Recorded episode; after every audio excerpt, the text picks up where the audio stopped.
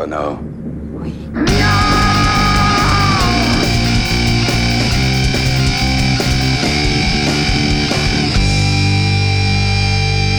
Bonjour à tous et bienvenue dans Vérifiction épisode 2. Le principe, vous regardez une série ou un film par exemple et nous on vérifie, on fact-check cette œuvre avec un expert à nos côtés. C'est une émission qui est donc 100% spoiler, mais cette fois c'est pas grave puisqu'en vérité vous êtes déjà spoilé depuis 1984 car aujourd'hui nous allons parler de Terminator 1 et 2 à l'occasion de la sortie de Terminator Dark Fate au cinéma. Si vous ne l'avez pas encore vu, c'est pas grave, on ne spoilera pas ce film, ou en tout cas presque pas. On va juste se concentrer sur les excellents Terminator 1 et 2 signés James Cameron. À mes côtés, mes estimés collègues de la rubrique Pixel du monde et chroniqueurs de choc, j'ai nommé Geoffrey Ricom. Salut Geoffrey. Salut Et Corentin Lamy. Salut Corentin. Salut Morgane Et cette fois-ci, on n'a pas pas prévu de parler de slip, mais d'intelligence artificielle, de flingues et de chips. Alors, certes, c'est toujours hasardeux de fact-checker de la science-fiction, mais on a avec nous un des plus grands experts de l'intelligence artificielle du pays, Jean-Gabriel Ganassia, bonjour. Bonjour. Vous avez euh, de multiples titres, euh, on ne pourra pas tous les énumérer. Vous êtes chercheur au laboratoire d'intelligence artificielle LIPSIS, euh, mais aussi président du comité d'éthique du CNRS et auteur de L'intelligence artificielle vers une domination programmée, avec un point d'interrogation à la fin du titre, c'est important. Alors, Terminator, justement, ça cristallise tous les fantasmes et toutes les peurs qui peuvent exister à propos de l'intelligence artificielle, l'IA. À commencer par l'idée très répandue qu'un programme informatique comme Skynet hein, dans le film puisse devenir aussi intelligent que nous, voire même nous dépasser. Alors première question et pas des moindres, est-ce que c'est crédible? Euh, Je suis un tout petit peu hésitant là-dessus. ah c'est oui On ou non peut. Point barre, on n'accepte pas de réponse plus longue. Alors, c'est plutôt non, je crois. Mais Mhm. en revanche, on peut avoir des programmes qui, euh, sur des tâches particulières comme le jeu d'échecs ou euh, les multiplications, soient nettement plus performants que la plupart d'entre nous. Oui, mais là, effectivement, bon, quand on parle de Skynet, euh, Skynet ne fait pas que jouer aux échecs. On est sur une intelligence artificielle qui est, qui est, qui est capable de réfléchir comme l'être humain, voire même plus haut que l'être humain. Est-ce que ça, c'est quelque chose euh, qui est envisageable scientifiquement? Elle peut effectivement, euh, sur certains sujets, réfléchir euh, de façon assez efficace, tout à fait. hein. Mais ben, dans le film, d'ailleurs, on le dit, hein, elle n'est pas capable de pleurer, par exemple, ou elle comprend pas ce que ça veut dire pleurer. Mhm. Il y a plein de choses dans les relations sociales qu'elle a du mal à faire. hein. Par rapport à la rouille aussi, c'est important. Le... Pardon, je vous interromps pour dire un peu n'importe quoi, mais je- j'ai pensé à ça un peu. Et par rapport à la rouille, le robot il pleure, c'est- ça marche pas. Oui, c'est vrai, ou sauf, sauf s'il a un bon anti-rouille. C'est vrai. Je vous rends la parole après cette intervention. Donc en termes d'émotion, la machine n'est pas, voilà, visiblement pas capable d'avoir cette intelligence-là, en tout cas? Certainement, certainement. Bien sûr, les émotions, elle les simule éventuellement, elle les mime, mais euh, elle ne les éprouve pas. hein. D'ailleurs, euh, on le dit très bien hein, dans, le, dans le film. hein. Euh, Le petit garçon dans Terminator 2 essaye d'expliquer ce que c'est la peur, par exemple. Elle demande au robot Est-ce que tu as peur? Il dit Ah Bah non, moi j'ai pas peur. Est-ce que t'as- tu crains la mort? Bouf, non. Donc, de ce point de vue-là, euh, euh, euh, on a affaire à une intelligence qui est extrêmement différente de la nôtre. Mais sur certaines choses, sur certaines euh, euh, euh, questions, elle est capable euh, d'être beaucoup plus sagace, beaucoup plus euh, euh, euh, pénétrante que, euh, que nous le sommes. Et c'est ce, ce qui se produit quand euh, Terminator arrive dans la ville. À ce moment-là, il repère immédiatement tout le monde. hein. Il, il arrive à les voir, il arrive à les mesurer, il arrive euh, ensuite euh, euh, à les suivre, à retrouver la trace des personnes. hein. et, et il arrive même, et c'est ça qui est très intéressant, à, à mentir, à ruser. Mhm. Oui, Et à parler, donc ça, ça relève quand même d'une intelligence très proche de l'être humain. Est-ce qu'une machine est capable de faire ça ou pourrait l'être? Oui, mais alors justement, il parle curieusement parce que quand on lui pose une question, au début, il dit affirmatif. Il est autrichien. hein. C'est un robot autrichien, c'est vrai. Et après, on essaye de lui apprendre quand même à, à être un peu plus rond dans ses réponses, Mhm. et puis euh, euh, à moduler les choses selon le contexte. Est-ce qu'on peut imaginer une machine qui réunirait toutes- toutes ces fonctions d'intelligence imitées de l'intelligence de l'homme et qui pourrait les réunir pour finalement ressembler à une intelligence humaine complète? Bah, on peut les, mettre les uns à côté des autres, euh, euh, ces euh, différents dispositifs, mais de là à faire une intelligence complète, c'est difficile. Ce qui est problématique sont des choses très simples. Par exemple, marcher, sauter, conduire un camion. Hein. euh, euh, ou une moto, hein, avec cette, cette dextérité euh, du robot. Alors ça, c'est vraiment délicat aujourd'hui. On a, on a du mal à le faire. Surtout, surtout marcher sur deux pieds, c'est- difficile. Ou débarrasser la table, vous voyez, pour, sans casser les assiettes, par Hmm. exemple. Ça, c'est super dur de débarrasser la table. Même pour nous. hein. Euh, ça concerne pas le Terminator proprement dit, mais le pitch de Terminator, si vous ne l'avez pas vu, donc c'est une entreprise qui construit une intelligence artificielle euh, Skynet qui devient euh, self-aware, qui devient je sais pas comment on dit en, en français, je fais un peu mon Consciente qui, est consciente d'elle-même et puis qui réfléchit par elle-même, et on lui confie les clés euh, du dispositif euh, nucléaire américain, de la stratégie militaire américaine. Est-ce que on se repose, alors ça je sais pas si vous le savez, si vous l'avez étudié, est-ce qu'on se repose au niveau national euh, Est-ce que les gouvernements se reposent parfois, confient les clés de systèmes entiers à une intelligence artificielle sur lequel il n'y a pas forcément d'intervention humaine? Non, heureusement. ça, c'est euh, totalement euh, illusoire. Euh, ça fait partie des, questions qui se posent de plus en plus aujourd'hui lorsqu'on a des systèmes d'aide à la décision qui euh, euh, vont, euh, euh, par exemple, faire un diagnostic médical. euh, Est-ce qu'il faut que le médecin soit toujours responsable? Mhm. et bien sûr, aujourd'hui, on espère qu'il va toujours être, être responsable. Le risque, c'est plutôt que les assurances sociales, un jour, nous disent Oh, ben, le système est statistiquement beaucoup plus efficace que vous, et puis en plus, il nous fait faire bien plus d'économies que vous. Mhm. Eh ben, si vous ne prenez pas la décision que vous donne le système, à ce moment-là, vous engagez votre responsabilité. Et donc, il se peut à ce moment-là qu'il y ait une démission euh, euh, des, des individus. Donc, ça, ça c'est une, une- une question, bien sûr, Mhm. qui euh, est extrêmement euh, problématique aujourd'hui. Moi, je reviens sur Skynet parce que pour moi, là, dans la base de Terminator, c'est juste l'intelligence artificielle qui se dit non, les humains, ils sont moins bons que nous, donc finalement, je vais, euh, je vais faire à ma façon. Bon, leur façon, c'est euh, d'envoyer une bombe nucléaire en Russie qui répond, ce qui n'est pas très sympa. Mais euh, en fait, finalement, l'intelligence artificielle a fait le contraire de ce qu'on lui demandait. Est-ce qu'une intelligence artificielle peut, par exemple, euh, dire bah, je suis programmé pour faire ça, mais je pense que ça serait plus intelligent de faire autre chose? Ah ben, on peut supposer que euh, on donne un objectif à un système artificiel et qu'il le fasse d'une façon qui nous surprenne. Mais il est toujours asservi à un but qu'on lui a fixé. Comme le Terminator. Comme Terminator. Mhm. Et c'est en cela d'ailleurs où euh, euh, on parle aujourd'hui beaucoup de robots autonomes, hein, de voitures autonomes, mais surtout d'armes autonomes, hein, ce qu'on appelle les fameux robots tueurs. Euh, Cela, si on, on lit bien ce que disent les euh, gens qui s'inquiètent des conséquences de ces nouveaux systèmes d'armes, ce seraient des machines qui choisiraient d'elles-mêmes leur cible. Or que dans le cas de Terminator, pas du tout. Hein, euh, Il est totalement fidèle à ses objectifs. Le problème, bien sûr, c'est qu'il est tellement fidèle que euh, euh, il y a des effets de bord un peu catastrophiques hein, et qu'il ne s'embarrasse pas de, euh, des Mhm. dégâts collatéraux. hein. De ne pas tuer quelqu'un. Voilà, et- c'est quoi un robot tueur aujourd'hui? Alors, ce qu'on appelle un robot tueur, c'est quelque chose d'un tout petit peu imaginaire. hein. C'est ce qu'en termes techniques, on appelle les, les SALA, les systèmes d'armes létaux autonomes, qui seraient des machines euh, qui décideraient d'elles-mêmes d'engager le, le tir. Bien sûr, ça pose euh, euh, une question. Qu'est-ce que ça veut dire décider d'elle-même?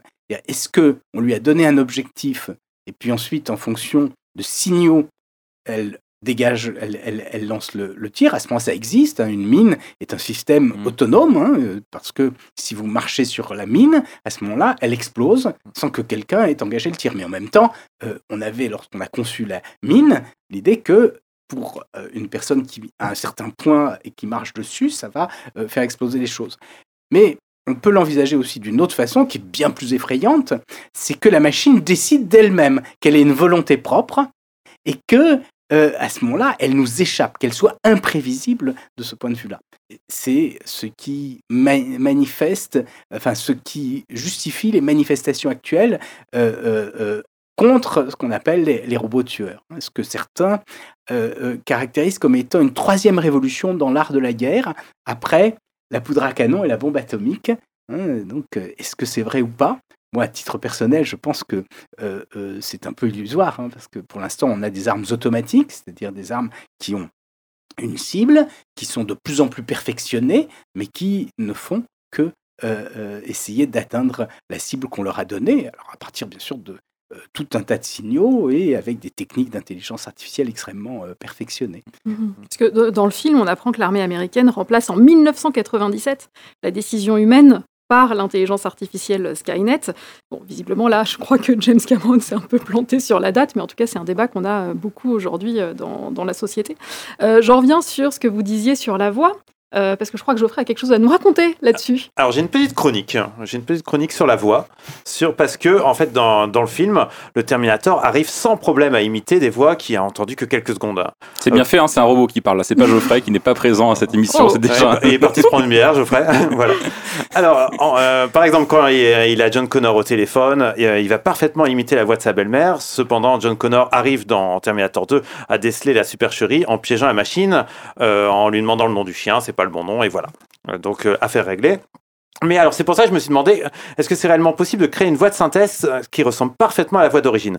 C'est ce qu'on appelle en ce moment le deepfake. Alors, les technologies de deepfake, puise à son origine dans ce qu'on appelle les réseaux antagonistes génératifs, un système d'algorithmes qui a été créé à Montréal par Ian Goodfellow en 2014. Alors, qu'est-ce que c'est un, réseau antagoniste génératif? En fait, il y a deux réseaux qui font face. Donc comme Corentin et moi par exemple, parce que là on fait face, hein, même si vous le voyez pas. Et en fait, il y, a le premier réseau. Moi, je vais essayer de faire la voix de Johnny Hallyday. Je vais, euh, je vais imiter Johnny Hallyday. Je sens que je vais être mis de prix à partir. Non, je vais pas, je vais pas le faire. Hein, et... J'aimerais autant ne pas être associé. Ça va, tu vois, un truc comme ça. Et Corentin il va dire ouais, moyen, c'est pas fou. Hein. La voix de Johnny Hallyday, elle sent un peu plus la clope. Alors moi, je vais dire ah bah non, euh, ok dans ce cas, je vais modifier un peu ma voix. Et quand Corentin il va être totalement dupé, il va dire ah non mais là c'est Johnny que j'en fasse, c'est pas possible. et bah là c'est bon, euh, on va dire bah la, la voix est générée et elle va pouvoir sortir. Le problème de système, c'est que souvent ça, ça tourne en boucle parce que ça marche, ça marche jamais. Et qui dit technologie, en fait, euh, dit, euh, bah, dit arnaque, hein, vraiment, donc euh, escroquerie. C'est pour ça que dans un excellent article du Monde écrit par une certaine Morgan Tual, on, on découvre qu'en mars dernier, il y a une société anglaise, en fait, qui était la filiale d'une société allemande, qui s'est fait flouer parce que le président la maison mère allemande a appelé le président de la, la société anglaise en disant ah, Fais-moi un virement de 200 000 euros sur un compte en Autriche. Avec la voix de Johnny Hallyday. Avec la voix de Johnny Hallyday, enfin la, voix du président allemand. Donc, puisque c'est le président allemand, donc l'anglais, l'anglais a fait ce virement de 220 000 euros. Après, il a dit ah, c'est quand même un peu, c'est un peu louche. Euh, en plus, la voix allemande l'a rappelé une deuxième fois. Et là, il a remarqué qu'en fait, il s'était fait deepfaker qui est un nom qui est, un, verbe qui n'existe pas, mais qu'on a inventé. Et voilà, première fois entendu ici. Et, euh, et en fait, voilà, c'est euh, des escrocs qui ont recréé la voix de, euh, du PDG allemand, du président allemand, et qui ont réussi à avoir une de ses filiales. Alors, moi, j'ai senti le filon. J'ai senti le filon. Et donc, je suis allé sur un des nombreux sites qui proposent de cloner, qui cloner sa voix. Donc, le site me proposait enregistrer 100 phrases en anglais. Donc, j'ai dit 100 phrases en anglais, avec mon anglais à moi, hein, qui, est, qui est ce qu'il y a. Et après, le programme a ensuite créé une voix synthétique à partir de mes extraits. Et ensuite, comme ça fonctionne en anglais, je, euh, je lui ai demandé de lire, de lire en fait un extrait d'un livre très connu dont Corentin va nous passer un petit extrait. In a hole in the ground there lived a hobbit, not a nasty, dirty, wet hole filled with the ends of worms and a newsy smell, nor yet a dry, bare, sandy hole with nothing in it to sit on or onto it. It was a hobbit hole, and that means comfort. Ah, j'ai envie, envie, de te donner 220 000 euros tout de suite. L'accent, l'accent qui est pas un accent pur anglais, c'est pas moi. Ça, c'est la voix. Hein, je, jure. Qu'est-ce que vous pensez de cette voix? Bah moi je trouve bon, c'est évidemment une voix de synthèse et on n'y croit pas une seconde mais je suis assez étonné dans les intonations et, mm. et dans la reproduction que tu le veuilles ou non d'un accent que je devine malgré tout un peu hésitant je trouve que c'est pas mal fait Ouais, bah, c'était quel livre? Vous savez Ah, bah, euh, Le Hobbit. Le Hobbit, exactement. Bah, comme quoi, mm. c'est quand même pas mal fichu. Et en fait, je préfère digresser parce qu'on a quelque chose à fêter. On a fait quelque chose à fêter aujourd'hui. On a eu, grâce au premier podcast qui a été un franc succès, on a eu plein de remerciements et euh, sur mon répondeur, hein, parce que tout le monde a mon numéro de téléphone. Et on a un premier remerciement et je voulais vous le faire écouter. I love the podcast Very Fiction. Congratulations to Morgan, Corentin and Jeffrey. Big kisses, my love. Bon, la phrase de la dernière phrase, hein, je suis pour rien. Alors, qui était ce mystérieux euh, C'est Donald Trump. C'est Donald Trump, exactement. Est-ce que vous êtes fait flouer? Ah oui, j'y ai cru là, j'y ai cru. non, mais encore une fois, j'ai je, reconnu la voix quand même, il faut bien dire. Bah, c'était le vrai Donald Trump. Et là, on a, on a une deuxième personne, un Français cette fois-ci. Je suis fier de ce nouveau podcast Verifiction. Un grand bravo à Morgane, Corentin et Geoffrey et surtout vive la France. Ok, c'est. Mais pourquoi il joue du xylophone derrière surtout? Je pense que c'est une projection. Euh, c'est comme ça les dîners à l'Elysée. Hein. un petit indice, un petit indice. Ah, c'est évidemment Emmanuel Macron. Oui, je crois. Donc voilà, donc je laisserai nos auditeurs voir si actuellement on peut, on, on peut flouer les gens, mais je trouve ça quand même pas mal.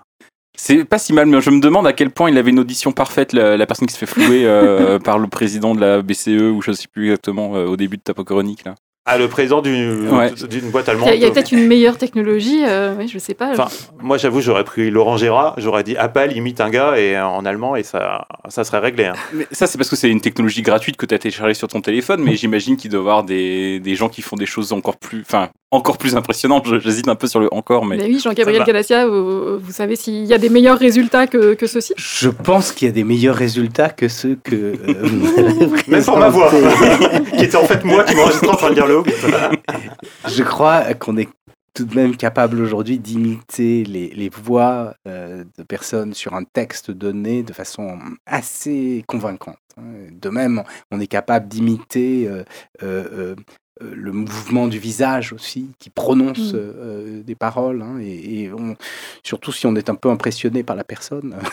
Ouais, ouais, ça Je rendait moins bien en podcast pour la. oui, oui, je, je- hein, mais- je- je crois qu'on on peut vraiment se, se tromper. Mmh, Bah, il y avait une vidéo d'Obama, où, je sais pas si vous vous rappelez, Oui, la vidéo d'Obama était Ouais. assez incroyable. Tout Ou même de Trump, là, pour, euh, pour Oui, une qui annonce sur la fin du sida euh, il y a- il y, a Exactement. quelques Ouais. jours. Mais ouais, souvent, c'est des imitateurs, en fait. C'est des deepfake vidéo avec un imitateur derrière qui imite la voix, en général. Enfin, je, je- Ah, Ça, c'est le cas, me- effectivement, pour. euh, c'est pas la Pour voix, c'est la voix d'un imitateur, pour, euh, Ah non, mais notamment vous, pour Donald moi, Trump. vous m'avez tué mon futur, là. Mais par contre, c'était un deepfake euh, vidéo pour le coup. Euh, alors, dans, dans Terminator, euh, d'ailleurs, là, ça, ça veut donc dire que les scènes de Terminator euh, où le Terminator imite la voix de personne, quelque part, euh, c'était de la science-fiction, c'était pas possible quand les films ont été tournés, mais par contre, aujourd'hui, on se rapproche de technologies capables de faire ça. Tout à fait. Mhm. Et de façon plus générale, la science-fiction américaine est passionnante parce que euh, les réalisateurs visitent les laboratoires et euh, présentent des technologies qui sont à l'étude avant d'être vraiment développées. Hein, C'est comme ça que, par exemple, dans 2001, l'Odyssée de l'espace, euh, Stanley Kubrick euh, euh, présente des robots qui échangent par la parole, qui à la fois reconnaissent la parole et synthétisent la voix. À l'époque, il y avait juste quelques laboratoires qui travaillaient sur le sujet. C'était très embryonnaire, c'était impossible. Aujourd'hui, c'est euh, quelque chose euh, Mm. qu'on voit tous les jours. hein. Enfin, ça pose euh, plus, plus aucun problème. Donc euh, voilà, de façon générale, euh, euh, euh, et on pourrait reprendre enfin, dans tous les films de science-fiction, hein, alors que sur l'intelligence artificielle, ce que j'ai évoqué tout à l'heure, mais ça peut être sur les interfaces homme-machine dans Minority Report ou sur d'autres d'autres techniques hein, dans, dans beaucoup de films. C'est un- un- une très bonne vitrine de ce qui se fait dans les laboratoires à l'époque où les films sont produits. Est-ce qu'il y a des laboratoires qui s'en servent comme de vitrines, justement, euh, quasi publicitaires, de dire, regardez, nous, on sait faire ça, on est associé à un film et. euh, et euh, peut-être euh, avec quelques millions, quelques milliards de dollars de plus, ce, ce Terminator, on peut vous le livrer l'an prochain? Ou, Alors- ou d'autres technologies plus attrayantes que Terminator, Ouais, ça, ça- disons, ça- ça va dans les deux sens. Dans un premier sens, effectivement, les chercheurs, surtout aux États-Unis, sont passionnés de science-fiction et lisent beaucoup de, de science-fiction. Les réalisateurs de science-fiction vont visiter les laboratoires et euh, euh, euh, souvent les bureaucrates qui financent la science veulent que l'on leur donne des projets qui ressemblent à des scénarios de, science-fiction. Ce qui fait que euh, euh, Mm. il y a quand même très souvent dans ce que l'on propose à la Commission européenne ou de ce que, ce que les gens proposent aux États-Unis, des choses qui relèvent plutôt de, de la science-fiction. Alors ça peut être soit dans des laboratoires de recherche, soit chez chez des industriels. On peut citer par exemple Elon Musk qui veut aller sur Mars. Mhm. Hein, ce sont des vieilles histoires de, de- de science-fiction, hein, où euh, hein, dans le euh, champ européen, hein, euh, le Human Brain Project, hein, qui est de, de fabriquer un cerveau humain, c'est plutôt une idée de, de- Mm. de science-fiction qui euh, ne ne peut pas voir de jour, et puis qui de toute façon, même si elle voyait le jour, n'aurait pas vraiment euh, d'intérêt en, en tant que tel, puisque le but, c'est pas de faire un double exact de notre cerveau, c'est Mm. de- d'avoir une- un modèle euh, informatique qui nous permette de rendre compte d'un certain nombre de, de phénomènes pour mieux euh, euh, comprendre ce, ce qui se produit. Du coup, faut se méfier de la dimension auto-réalisatrice du cinéma, parce que les réalisateurs ont une responsabilité. À force de faire des films qui nous montrent de la science-fiction, ils, quelque part, est-ce qu'ils nous orientent pas? C'est pas une vraie question, c'est une question rhétorique, je réfléchis à, à voix haute, mais est-ce qu'ils nous envoient pas finalement vers le futur qu'ils nous montrent dans les salles? C'est un- Ils ont peut-être une responsabilité. Faut peut-être, si vous êtes réalisateur de cinéma, euh, méfiez- enfin, réfléchissez à, à deux fois la prochaine fois. C'est-à-dire Enfin, que James Cameron, on devrait l'enfermer en fait pour ce qu'il a fait Oui, moi, euh, enfin, je, trouve que euh, c'est plutôt l'inverse, c'est-à-dire que les, les artistes, les réalisateurs euh, ont justement pour fonction de débrider totalement leur imagination. Ce qui est plus embêtant, c'est quand il y a confusion des registres. hein. C'est-à-dire que les scientifiques nous expliquent qu'ils vont réaliser ce que la science-fiction a imaginé. Par exemple, des ingénieurs comme Ray Kurzweil qui nous dit que euh, on va pouvoir télécharger notre conscience sur euh, euh, des machines. Ça, ça me semble vraiment problématique. Mhm. Et ce qui est aussi problématique, c'est quand des gens financent la science-fiction, euh, financent plus exactement des projets scientifiques qui sont en réalité de la science-fiction. J'ai dit finance de la science-fiction, Oui, oui, indirectement, oui. c'est le cas. Et on, on a eu des, des rapports aux États-Unis qui relevaient plus de la science-fiction que de la, que de la réalité. Par exemple, en 2003, il y avait un rapport sur les technologies convergentes qui euh, se, se- se correspondait à ce qu'on a appelé les NBIC, nano, bio, info, cognition. hein, euh, Peut-être certains s'en souviennent euh, ici. Et quand on lisait le rapport, ça relevait bien plus de la science-fiction que de ce qu'on pouvait imaginer être capable de faire dans les 10 ou 20 années qui euh, ont suivi. Ça a eu beaucoup d'influence aux États-Unis et en Europe euh, aussi. Alors, on ne parle pas que d'intelligence artificielle dans Terminator.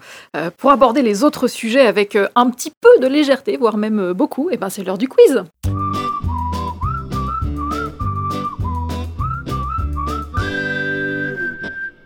Et oui, tout à fait, Morgan, c'est le grand retour euh, de ce quiz. Je vous rappelle les règles.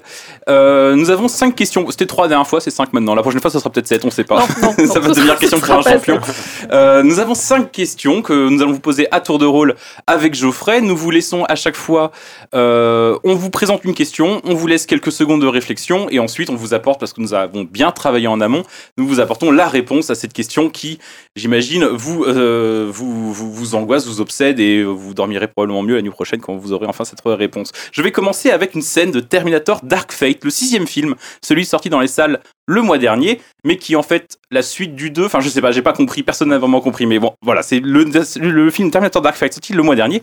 On va pas trop spoiler, mais on y retrouve Sarah Connor qui veut empêcher les gens qui la traquent de la géolocaliser via son téléphone. Problème, elle doit quand même le garder allumé pour recevoir des SMS. Du coup, elle recourt à cette solution magnifique, cacher le téléphone dans un sachet de chips. Alors ma question est simple, est-ce que vous pensez qu'il est possible d'empêcher la géolocal- géolocalisation d'un téléphone en le cachant dans un simple paquet de chips? Moi, je dirais non. Je fais un rapide tour de table. Moi, oui, je pense non. juste que le, le téléphone va puer la sauce barbecue ou, ou poulet rôti, c'est tout quoi. Ça rentre pas dans ma grille de. Ok, c'est un d'accord. non, c'est un non. Et je, Moi, je- j'en doute. je vous en doute également. Surtout, c'est si effectivement on peut pas euh, le géolocaliser, je crains qu'il il ne soit pas capable de recevoir les textos. Ça- bon, alors écoutez, effectivement. Euh, bah écoutez, moi j'ai fait une expérience. D'abord, j'ai commencé par discuter avec mon estimé collègue Martin Untersinger du Monde également, Mmh, Estimé. spécialiste de sécurité informatique, et je lui ai demandé comment ça se passait donc pour géolocaliser un téléphone. Il me dit que théoriquement, si on coupe le GPS et le Wi-Fi, et si l'alu du paquet de chips empêche le smartphone de se connecter aux antennes euh, téléphoniques, ça fait beaucoup de si. Eh bien, théoriquement, oui, ça devrait marcher, ça devrait empêcher de géolocaliser le téléphone. Ça résout pas le problème des SMS, effectivement. Euh, D'ailleurs, dans le film, il y en a question, mais je vais pas le spoiler au cas où vous voudriez le voir, euh, sait-on jamais. Pour le test, j'ai donc opté pour un paquet de Doritos Sweet Chili Pepper, flavour 44 grammes, assez classique d'ailleurs, que j'ai préalablement vidé. Il est là, enfin, en fait, je les, en fait, je les ai mangés, je vais pas vous mentir. Euh, je l'ai soigneusement nettoyé, ce qui résout la, la Ah. question dont tu parlais. Et euh, je vous propose, si vous êtes d'accord, de réaliser ici l'expérience devant vous. Je l'ai entre les mains, il est emballé dans un sachet de chips, et je vous propose de m'appeler sur mon téléphone pour voir si on arrive à le, si vous arrivez à me, à Ouais, me je- joindre. Je suis en mode avion. Alors, j'ai j'ai enlevé le mode avion. Je suis ça, en ça fait, ça fait du je suis en train d'appeler. Attention. Attention. Je mets en haut-parleur. Ça marche? Et Ça non, marche pour l'instant, ça ne marche pas. Oh Rien du tout. Non, mais c'est fou. C'est fou Ah si, attendez. Oui, tu vas être sur mon répondeur. Je suis sur le répondeur. Oh là là voilà. là Il est là pourtant bien allumé. Ah, je suis très content. Et oui, comme vous pouvez le constater, cela fonctionne très bien. C'est J'avais- fou. J'avais préparé deux chutes en fonction. Le livre dont vous êtes le héros. Comme vous pouvez le constater, ça fonctionne très bien. Enfin, très bien. Bon, je vais être franc avec vous. On a tenté l'expérience six fois à la rédaction cet après-midi. Ça a quand même marché cinq fois. Et donc maintenant, on peut même dire que ça a fonctionné six fois sur 7. Incroyable. Bon, c'est pas mal, comme toute probabilité, mais si vous avez vraiment une armée de robots aux fesses, je vous déconseille plutôt cette méthode, parce qu'il y a quand même une chance sur 7 de mourir. C'est pas, c'est pas terrible. En revanche, une amie enquêtrice m'a donné une autre astuce, celle de cacher son téléphone dans un four à micro-ondes. D'ailleurs, j'ai essayé, ça marche plus ou moins, mais euh, Morgan me fait signe qu'il faudra. C'est peut-être. euh, On abordera cette, cette question dans une émission euh, suivante, car le temps tourne. Et c'est moins transportable, hein, un micro-ondes. C'est vrai. C'est moins transportable qu'un sachet de chips, effectivement. Ah Geoffrey, je te laisse la deuxième question. Moi j'ai une question toute simple. Dans une des meilleures scènes de Terminator 2, on voit Schwarzy en moto poursuivre le T-1000 dans son camion. Alors Arnold il tient, euh, il tient son, son guidon parce que lui il est en moto, donc avec une seule main, et il tire avec son fusil de l'autre. Et pour le recharger, enfin le réarmer plutôt, il fait un mouvement de molinet assez impressionnant en faisant tournoyer le fusil dans sa main afin, afin de le réarmer. Donc est-ce que c'est réellement possible de faire ça avec un fusil hein? Moi, je pense que c'est possible parce que je vois pas pourquoi ils auraient inventé ça. C'est un mouvement très télégénique, très cinégénique, mais je vois pas pourquoi ils auraient inventé ce mouvement de moulinet euh, assez improbable. Ouais, je, je- je suis assez d'accord, mais en même temps, ça doit être dur, non, de faire ça. Il faut avoir des gros muscles comme Schwarzenegger Mais je pense que c'est possible, mais je pense pas que ce soit forcément la meilleure optimale. Peut-être. Un avis? Là. Eh Est-ce qu'un robot, un robot est capable de faire ça? Ça, c'est Ah. Alors un robot allemand, oui. Mais alors oui, c'est possible. En fait, tout le monde peut le faire. Ah. Parce qu'en fait, le fusil qu'il utilise, c'est une vieille Winchester 1887. Et alors, c'est une Winchester de, bah, de l'âge du western. Et justement, on la voit souvent dans, dans les films de John Wayne parce que elle a la, en fait, elle a la gâchette qui est coupée pour faire ça. Ce qui permet de faire le moulinet. Et euh, en faisant le moulinet, la- le fusil se recharge. C'était un des seuls qui pouvait faire ça à l'époque. Et donc, et en plus, euh, le mouvement est vraiment télégénique. C'est pour ça que si vous regardez la chevauchée fantastique de John Wayne, il le fait. Et un petit fun fact, il y a aussi une version avec la gâchette fermée pour pas le faire. Et ils avaient les deux fusils dans Terminator 2. Et Schwarzy un jour s'est trompé de fusil et il a dit aïe aïe aïe mes doigts. Et ça c'était James Cameron qui le dit dans le commentaire audio. Et il a failli se couper trois doigts. Donc on n'aurait pas eu les autres, euh, on les, les autres Terminator. Donc vous avez bon, donc un point Pour- euh, pour tout le pour monde. chez Epuki et troisième question par Corentin. Alors, c'est une scène assez connue. Je reviens au premier film, donc que tout le monde a vu et tout le monde se rappelle de cette scène, je pense, dans lequel le Terminator cherche l'adresse de Sarah Connor dans un annuaire téléphonique. Mm. Il en trouve d'ailleurs trois. Il tue les deux premières et il se lance à la poursuite de la troisième, la vraie Sarah Connor, donc Sarah J. Connor avec un J euh, en initiale euh, du milieu. Eh bien, je me suis demandé s'il existait à Los Angeles des Sarah Connor en 1984 et si oui, combien? Je vais vous demander votre avis, mais à mon avis, vous n'avez pas d'avis. Quel est votre avis? Allez, moi je dirais euh, 8. Puis Sarah Connor. Sarah J. Connor ou Sarah Connor? Sarah Ah. Connor. Sarah Connor ah, Moi je dirais beaucoup plus. hein. Euh, euh, 40. À Los Angeles, juste à Los Angeles? Juste à LA. ouais. Est-ce que, vous avez une, euh, est-ce que vous avez une estimation sur le nombre de Sarah Connor à Los Angeles en 1984 Absolument Je sais que pas. c'est pas votre domaine d'expertise. Je suis pas démographe. Bon, pour répondre à cette question, je me suis d'abord tourné vers le site de la bibliothèque du Congrès américain. Des annuaires de Los Angeles dans leurs archives, ils en ont plein. Mais on est obligé de les consulter sur place. Et en attendant que notre campagne de financement participatif nous permette de payer un aller-retour jusqu'à Washington, j'ai malheureusement dû faire une croix sur cette première piste. Aïe. Je me suis ensuite tourné vers la Los Angeles Public Library, Library, pardon, à qui j'ai envoyé un petit mail, sans trop y croire, je vais pas vous mentir, et j'ai eu la surprise de recevoir moins de 24 heures plus tard une réponse du sympathique Nicolas Beyelia, bibliothécaire expert en histoire et en généalogie. Il m'explique donc que le comté de Los Angeles est divisé en 8 zones géographiques, couvertes par des annuaires différents. Il a gentiment compulsé pour moi les 8 annuaires de l'année 1984 et il n'a trouvé strictement zéro Sarah non, Connor. Il n'y avait pas une seule Sarah Connor en 1984. Mais ce qui est fou, d'autant plus fou, je trouve qu'il n'y en avait pas à l'époque et qu'il y en a maintenant. Ah. C'est-à-dire qu'il y a des gens, ils se sont dit, tiens, Sarah Connor, ça va. Excellent Donc du coup, je me suis dit, tiens, combien il y a de Sarah Connor aujourd'hui à Los Angeles? Et bien, pour ça, je me suis tourné vers un outil qui s'appelle Spokeo, qui agrège des données disponibles gratuitement un peu partout sur le net, et notamment sur les pages blanches. Et figurez-vous qu'il m'en a trouvé non pas une, mais deux Sarah J. Connor. Vraiment, le vrai nom de la vraie Sarah Connor, comme dans le film. La première est âgée de 41 ans, donc un peu trop jeune pour, euh, pour avoir euh, été poursuivie par un robot en 1984. Mais il y a aussi une vraie Sarah J. Connor de 61 ans, qui en avait donc 26 à l'époque, et qui habite à deux pas d'Hollywood, et donc qui, je pense, on peut le dire, Morgan, on peut le dire, Geoffrey, est probablement la, la vraie Sarah Connor. Hmm. Voilà, je- c'est une information. aller la rencontrer?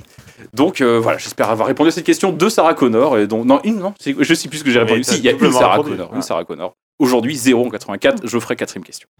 Eh ben, en fait, ma, ma nouvelle question, c'est assez simple. Au début du premier Terminator, il y a Kyle Reese. Alors, il arrive du futur totalement nu, avec plein des gerbes d'éclairs et tout ça. Mm. Et il a juste le temps de voler le pantalon de la SDF, ce qui n'est pas non plus très sympa. Et après, la police tombe par hasard sur lui et se met à le poursuivre. Alors qu'ils n'ont pas du tout vu le vol du pantalon. Hmm. Alors, en fait, soit la seule raison de la poursuite, c'est une incohérence de scénario, et ça, je peux pas y croire. Non, oh non. Ou soit c'est le fait qu'il soit torse nu. Donc, ma question, c'est est-ce qu'on peut se balader torse nu dans les rues de Los Angeles et même en France? À Los Angeles, je dirais oui parce que y a parce que c'est la Californie, parce qu'il y a Venice Beach, il y a tout ça, il y a plein de gens torse nu qui font des pompes.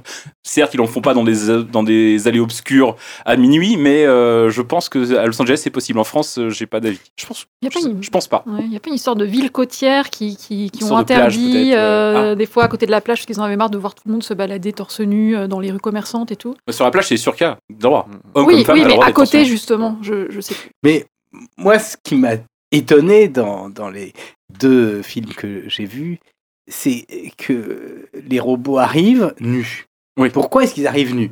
Parce qu'ils sont en métal, ensuite ils sont capables de... Il faut qu'ils s'habillent, trouvent des habits, mais ensuite, quand euh, au cours du film, ils, ils, euh, euh, se transforment en ectoplasme hein, sur le parquet et qu'ensuite ils se, ils se réintègrent, ils se réintègrent tout habillés. Oui. Et pour moi, ça reste un mystère. Je sais pas si vous avez une réponse. Ah, c'est vrai.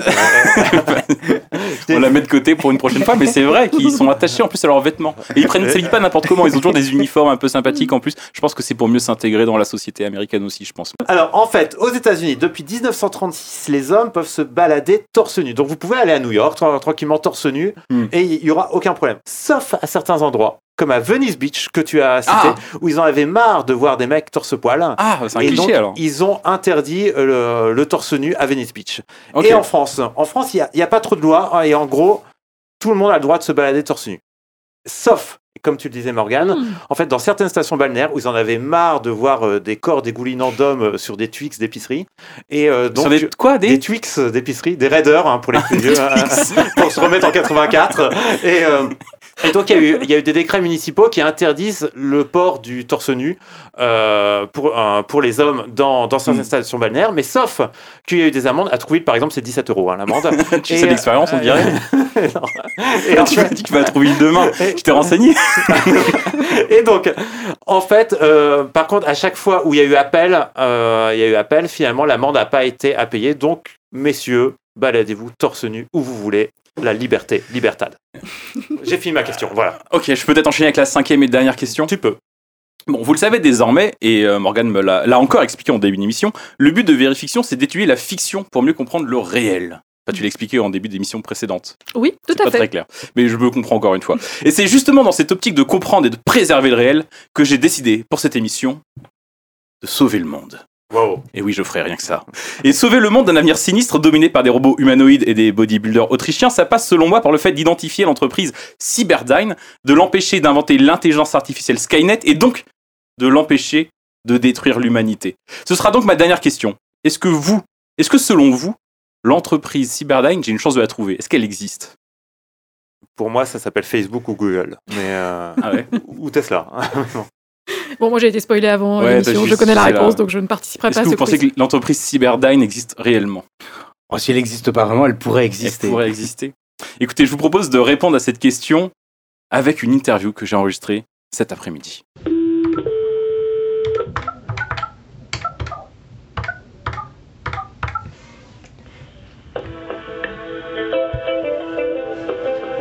Bonjour et bienvenue chez Cyberdine. Pour l'atelier et les techniciens, tapez 1. Pour le secrétariat et la direction, tapez 2.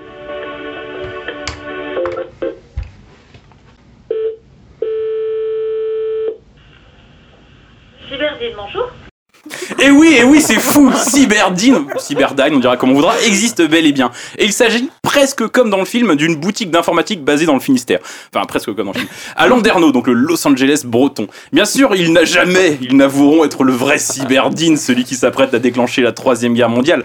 La secrétaire dans l'entreprise m'assure d'ailleurs que Cyberdyne ne tire pas vraiment son nom du film, que c'est un pur hasard. Pourtant, pour moi, pas de doute. Je demande immédiatement à parler au patron, un certain monsieur M. Monsieur M? Comme Miles Dyson, sans doute le, le créateur de Skynet. C'est du moins ma théorie. Voilà, je vais vous passer Monsieur M dans ces cas-là, ne quittez pas. Je vous remercie. Non, il peut pas. Euh, Est-ce que vous pouvez rappeler demain, par contre? Non, Demain, je peux pas demain, c'est vraiment, euh, ça aurait été vraiment aujourd'hui. Ouais, mais non, il est très très occupé en fait, il est sur un truc là et. euh, Bon, Ne quittez pas. je vous remercie. Oui, j'avoue que la question visiblement dérange un peu, mais pourtant il y a ce retournement de situation. Elle me dit peut-être que Monsieur M va pouvoir euh, vous répondre, peut-être qu'il va enfin avouer à l'antenne de vérification. Scoop, incroyable. Ces plans mortifères, quel scoop ce serait, Morgan La dame de Simerdine me met en attente.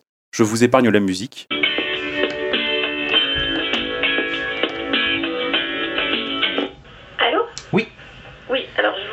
bien que non. Euh... Alors, Cyberdine, ça fait 24 ans que ça a été créé. Ouais. Mais il, ça, aurait pu, ça aurait pu être possible parce que les films ont 35 ans. En tout cas, il avait fait une recherche à l'époque et euh, le nom n'était pas déposé. Donc c'est pour ça qu'il a pu euh, appeler son magasin Cyberdine. Donc d'accord, admettons, mon Cyberdine Landéné... Landernéen, les habitants de, de Landerneau, donc, hein. mon Cyberdine Landernéen donc n'a aucun rapport apparemment avec le cyberdine des films, admettons. Mais juste avant de raccrocher, la dame cyberdine a quand même une phrase, juste une, une dernière phrase. En plus, euh, Cyberdine, on le voit pas dans le premier. Parce que moi, si mes souvenirs sont bons, Cyberdine, c'est dans, on le voit dans le 2 ou le 3 euh, Terminator seulement. hein. Ah, que c'est troublant. Comment expliquer que les employés de Cyberdine connaissent si bien la série et surtout qu'ils aient même vu Terminator 3, un film que personne n'aime? Bref, je ne sais pas si ma démonstration est très claire. Mais oui, Cyberdine existe bien. Je pense que la fin du monde viendra d'une boutique d'informatique du Finistère. Mais c'est incroyable. C'est incroyable. Incroyable. Eh oui. Et Monsieur M en une seule lettre? Non, c'est H-A-E-M. C'est superbe. C'est superbe. Mais alors, si on reste sur euh, Cyberdyne, euh, est-ce que que- quelle est l'entreprise qui aujourd'hui serait la plus avancée euh, en domaine d'intelligence artificielle et pourrait être potentiellement le Cyberdyne de, du vrai monde? Oh, ben il y en a énormément. Hmm. Enfin, énormément. Non, il n'y en a pas énormément, mais euh, ce qu'on appelle les GAFA, par exemple, hein, Ouais. euh, ou, euh, ou les entreprises chinoises euh, équivalentes hein, pourraient tout à fait hein, euh, avoir progressivement cette surface qui leur permettrait de réaliser ces ordinateurs extraordinaires. En tout cas, c'est l'ambition que beaucoup d'entre eux ont. C'est elle qu'il faut surveiller de près. si on était Sarah Connor, par exemple, il faudrait garder un œil. Ah, je crois, oui. oui, oui. Mhm. Plus Mais- que sur euh, Monsieur M, par exemple. Monsieur M de Landerneau.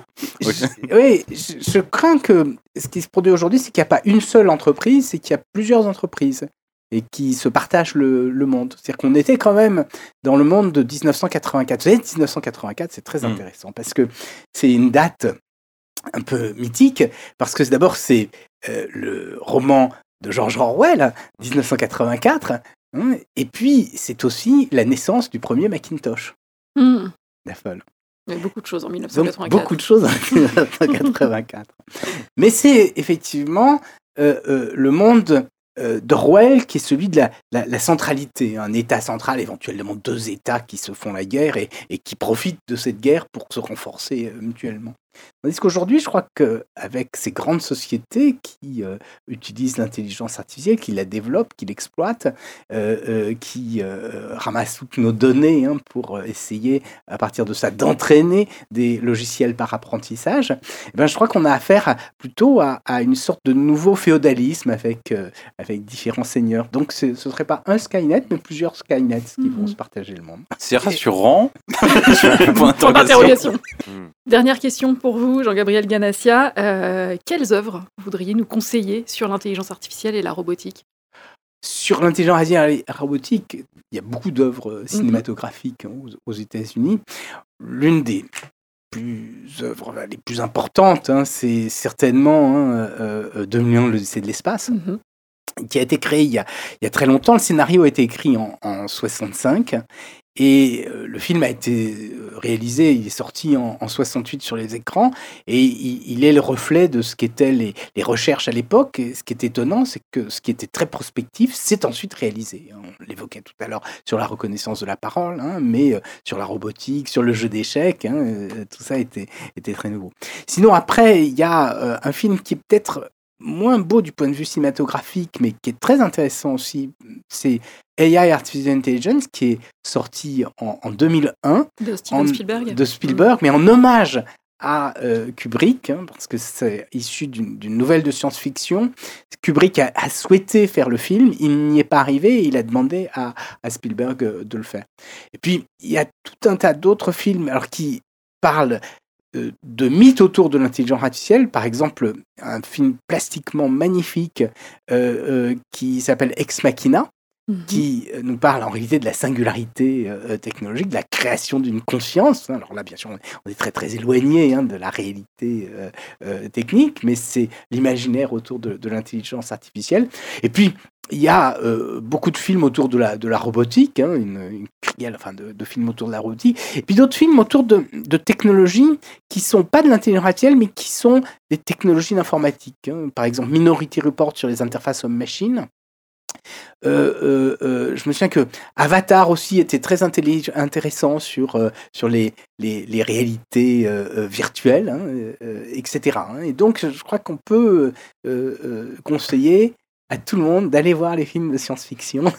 Les films de Spielberg et de James Voilà, Cameron. et, ne- et ne pas accuser les euh, euh, cinéastes et les réalisateurs de science-fiction, mais accuser plutôt les scientifiques et surtout bon, les ingénieurs et euh, euh, les gens qui financent la science de confondre le mythe et euh, la science, hein, le mythos et le logos. hein. il faut qu'il y ait une séparation rigoureuse entre, entre les deux, mais les deux sont nécessaires, je crois.